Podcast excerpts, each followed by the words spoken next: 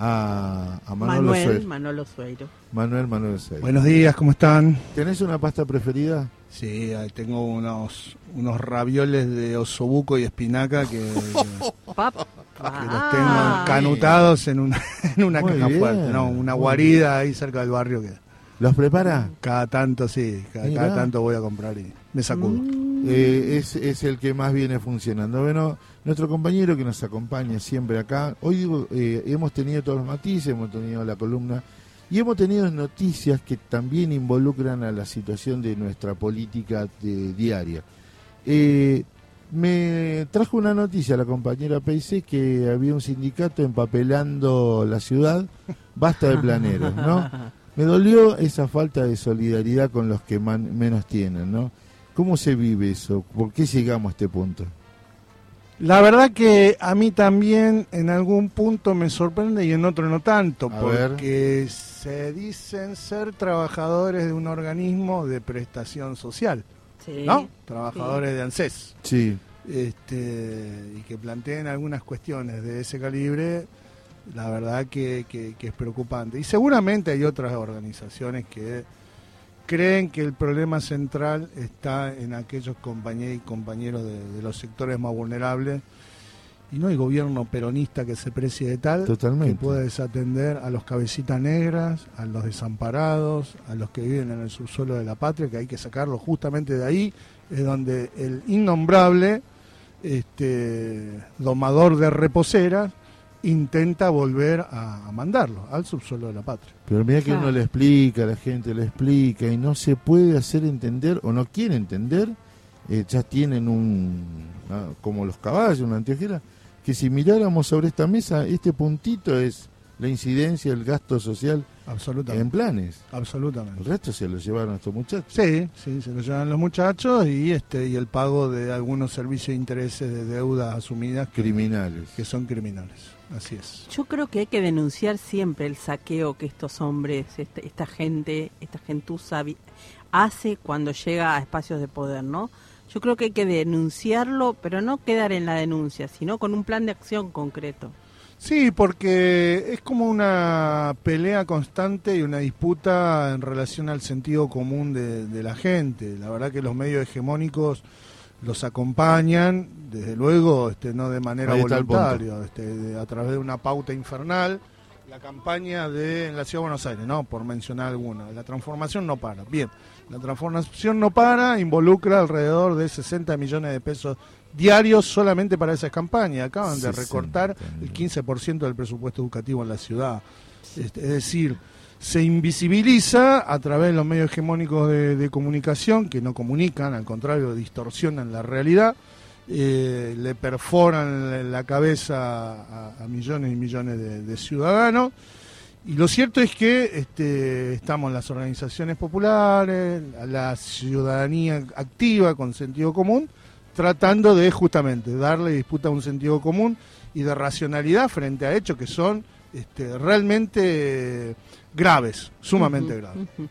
De todas maneras, con todo este escenario, cruzado por las definiciones hasta deportivas que tienen que ver con el Sí. ánimo social, y tan cerca al Mundial, ¿cuál es la perspectiva de acá hasta fin de año? Preocupante, porque digamos, también es como lo dice este alguna vez creo habérselo escuchado León Gieco, ¿no? Como el, el fútbol tapa todo. Sí.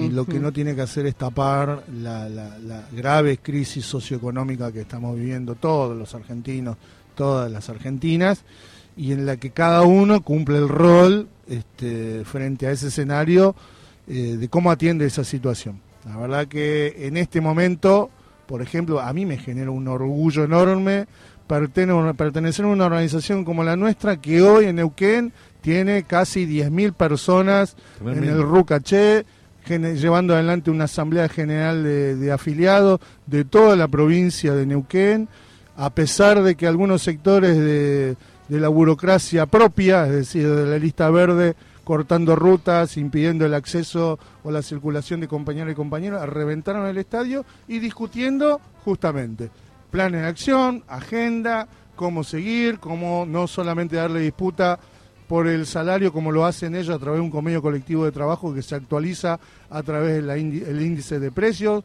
este, combinado con el índice de inflación. Eh, y por otro lado, también dando disputa en el sentido de, la disputa que nosotros nos gusta dar, del Estado, del Estado que necesitamos, el modelo de país que necesitamos, la Argentina que necesitamos y en particular los estatales, en ese contexto, la agenda que, tiene que llevar adelante. Qué bueno que traigas ese dato de Neuquén. Eh, yo vi las fotos, me, parece alucinante, pero tiene un porqué.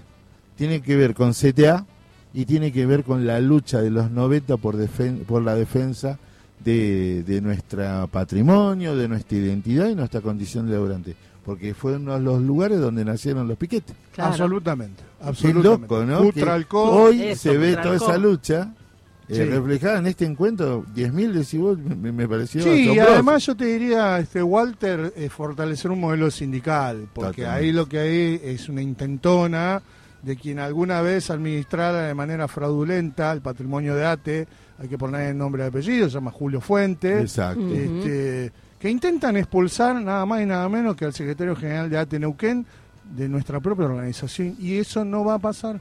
No va a pasar porque no va a pasar ni con la conducción de ATE Neuquén, ni con la conducción de Santa Fe, ni con la conducción de ATE Capital. Este, por el contrario, lo que no dan cuenta es que es proceso de una construcción colectiva, democrática, este, y que tienen que respetar. Y si no la respetan, la vamos a hacer respetar. Por supuesto, por supuesto. En, en, ese marco, digo, me parece que también tendríamos que hablar de lo que va a pasar mañana. Sí. ¿eh? 26, la cita es ahí, la cita es en Parque Lesama, para arrancar desde ahí, Cava y los nacionales. Este, concluyendo en el Ministerio de Economía, porque tiene que ver con esto que decías vos, ¿no? Sí, efectivamente, bueno, y además fundamentalmente porque emanó eh, la decisión de un plenario muy importante, muy potente, muy masivo que se dio aquí en la sede de la CTA de los trabajadores, este, y donde fundamentalmente lo que lo que lo que estamos planteando desde por lo pronto desde, desde Ate Capital es darle continuidad a una serie de acciones que tienen que ver con la demanda concreta y la necesidad concreta de nuestros compañeros del gobierno de la ciudad, que depende del gobierno de la ciudad, y del Estado Nacional. Porque el gobierno de la ciudad este, llama a negociaciones colectivas, pero después las propuestas son absolutamente irrisorias. Por un lado, avanza la precariedad, la precariedad laboral, no hay discusión, creo que esta semana todos pudimos presenciar movilizaciones de residentes de hospitales, hay una pelea de enfermeros, hay conflicto y tensiones en el sector de la educación y los trabajadores de la ciudad de, la administración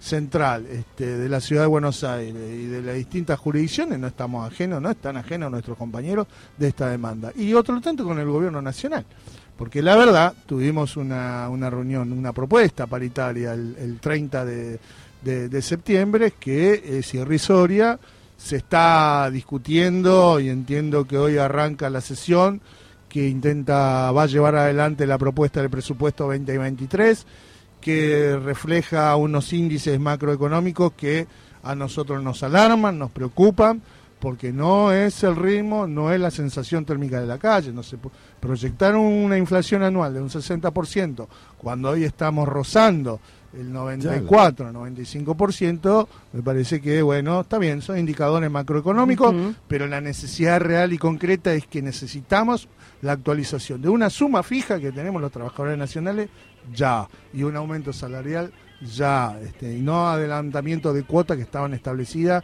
este, en al principio de la negociación que fue durante el mes de junio. Así que en ese, en ese marco, mañana paro y movilización trabajadores de la ciudad, al Ministerio de Hacienda de la ciudad, y de ahí marchamos todos juntos al Ministerio de Economía de la Nación. y ningún trabajador debajo de la línea de pobreza. Absolutamente, porque además se nos corre, cada 30 días se nos corre la línea de la pobreza. Este, cada vez este, se va degradando más. Eh, disminuye la pobreza, pero claro, aumenta la indigencia. Yo lo que creo y eh, lo que está claro en esta, en esta situación que estamos atravesando todos los trabajadores y trabajadoras estatales es que es el grado de conciencia. Si esta sociedad, volviendo a la cuestión de Cava, ¿no? que tiene más años de, laboratorio de experimento del PRO, es que todo ese cúmulo trabajador eh, no ahorra, gasta. En definitiva, cuando se, ve la crisis de la ciudad más rica del país, es porque se achica el gasto de los trabajadoras y trabajadores. Es matemática directa. Si estuviera Pero- Recalde no, no convalidaría esto en el sentido de decir, el trabajador gana bien, el trabajador consume. Es el motor de ese, como lo planteó Néstor en su momento, la crisis salió con, con la gente adentro, ¿no? Pero vos bien lo señalás, este, pusiste a confrontar dos modelos antagónicos, el de Néstor y el de Horacio. Horacio que recorre el país, que compiten entre ellos a ver quién está más sobre la línea del borde de los límites de la democracia. Este, porque es así, entre Horacio, Patricia y Mauricio este, se llevan puesta la democracia o intentan llevarse puesta la democracia a la Argentina. Entonces, si destina Horacio 33 pesos por día por pibe para que coman en las escuelas y se gasta 80 millones de pesos en una campaña publicitaria, gráfica absolutamente todo. Eh, el 27 también tenemos un encuentro, una cita de honor, una, una reivindicación a una persona que para nosotros Emotiva. nos entregó, nos entregó lo mejor de lo mejor. Eh, nosotros vamos a estar haciendo un programa especial con todo un material de archivo que tiene Martín ahí guardado, pero también nosotros vamos a estar cubriendo este el, el acto a la tarde en Carlos Calvo. ¿Qué sentí en ese momento como organización? ¿no? Mirá, la verdad que son momentos muy intensos como fue aquel 27 de octubre del 2010. Eh. Son momentos de, de- de muchas Sí. emociones cruzadas, de mucha ansiedad, este, y, y que dan cuenta de una realidad y una necesidad concreta. La verdad, vos lo mencionabas, a quién este, sacó la Argentina de este, los escalones de- del, del infierno, demostrando que es posible. No es casual que venga el gobernador de la provincia de Buenos Aires que demuestra que hay políticas que se pueden llevar adelante, que hay que fortalecer esto que señalabas, el consumo interno, que no está mal hablar de la dignidad de los trabajadores, que no está mal este, reconocer este, capacidad, compromiso y, y dar, este, regularizar el empleo, el empleo público. La verdad que Axel ha hecho un reconocimiento de los residentes médicos en la provincia de Buenos Aires, que le pusieron Sí. todo el cuerpo eh, a una pandemia, después de una señora que destruyó, que convirtió un helicóptero sanitario eh, en un helicóptero particular. Claro. Por Eh, ejemplo. por ejemplo, que había prometido la construcción de jardines de infantes, de escuelas, de hospitales, y que dejó, buscando. dejó todo en el 3.000. abandono. Eh, bueno, estos residentes, como los enfermeros, como todo el personal de salud, eh, han sido reconocidos fuertemente. Y en la Ciudad de Buenos Aires tuvimos 1.200 enfermeros fallecidos en pandemia, producto de la pandemia. Y a pesar de eso, nunca hay que dejar de, de mencionar que el gobierno de la ciudad, en el tratamiento de un proyecto en la legislatura que intentaba reconocer al personal de salud, terminaron reprimiéndolo, gaseándolo. Por ejemplo, Por ejemplo. claro. Entonces, en ese marco, que un 27 de octubre estemos con el compromiso y con una identidad que asumimos todas y todos, por eso lo reivindicamos al hombre, este, al patagónico, al que supo asumir las riendas de- y el destino de una nación que salía de una crisis de representación política muy profunda, que no nos olvidemos, era que se vayan todos, nadie se animaba a caminar por las Exacto. calles, y él este, fue a competir con aquel que proponía viajar a Japón, La este, remontando la, la estratosfera este, y, y en dos horas llegar a, a Japón, ¿no? Este, reivindicarlo y tener una cantidad de compañeras y compañeros que están confirmando la asistencia. Yo a esta altura me animaría a decir que creo que es uno de los actos más importantes que va a haber en la capital federal este, en relación a la figura de, de Néstor. Bueno, bueno, te agradecemos Sí. este, este diálogo. Eh, a pesar de todo, eh, noto un tono esperanzador ahí, ahí que está Sí, la construcción, por lo sí, menos. estamos muy esperanzados porque la verdad que venimos de, de- de recorridas, de discusiones con compañeros, todos sabemos que estamos en un proceso electoral en nuestra central, que el próximo 9 de noviembre hay que meter la lista 10 a lo largo y ancho de la Argentina, en todos los sectores de trabajo, los estatales, los docentes, los trabajadores del subte, los telefónicos, los sectores, todos, todos, absolutamente todos. Y en ese marco, este, bien lo decía hace poco el compañero Roy Baradel, eh, nosotros tenemos autonomía de clase, pero no somos neutrales frente al proceso político que se avisora. y frente a ese proceso político que se avisora, nosotros tenemos esperanza. Tenemos esperanza porque tenemos bandera, porque tenemos convicciones, porque lo pudimos comprobar el 17 de octubre, que hay un sector muy dinámico de la sociedad, de la militancia y de la Argentina que está comprometida con sus raíces, con su memoria histórica, y hay 2023 y ahí 2023, sin lugar a duda, es con ella, es con ella también. Gracias. Gracias, eh, por este martes. Te espero el próximo martes. Por supuesto, y como nos vemos todos en la transmisión de, mañana. Así es. Eh, ahí desde Hacienda de Cava. A vos, ese tendríamos que probar ese raviol con Osobuco y espinaca. Osobuco y espinaca. La primera vez que lo escucho. Bueno, este, me comprometo a acercar. Claro, cómo no, cómo no, qué rico. cocinarlo y todas esas cosas. Mi, pasta preferida también eran los ravioles de ricota. Nos queda pendiente todavía los, los redonditos. Los redonditos de ricota, exactamente, exactamente. Bien, ¿y cómo es? ¿Y, la de Martín Fedele cuál será la pasta preferida de Martín Fedele? No sé, ahí nos dice. Tiene pasta, ahí lo dice. ¿No? Ravioles también, vamos. Tiene pasta de campeón, Fedele. ¿eh? Pasta de... Bueno, eh, lo quiero felicitar por el campeonato. Muchas gracias. Eh, este, en un universo tan gallinacio. Eh, bueno, este, se hizo todo lo que se pudo y lo que no también. y además que Román siga contando títulos. Bueno, sí, nos pone un poquito contento. Muchas gracias. Esto ha sido el agujero del mate. Esto hemos compartido a través de la radio central y de la radio Germán Abdala. Nosotros el tema que el tema que le hacen el gusto también, qué capo que son. Bueno, hasta mañana. Mañana jornada de lucha, movilización este desde la Asociación Trabajadora del Estado. Nos vemos.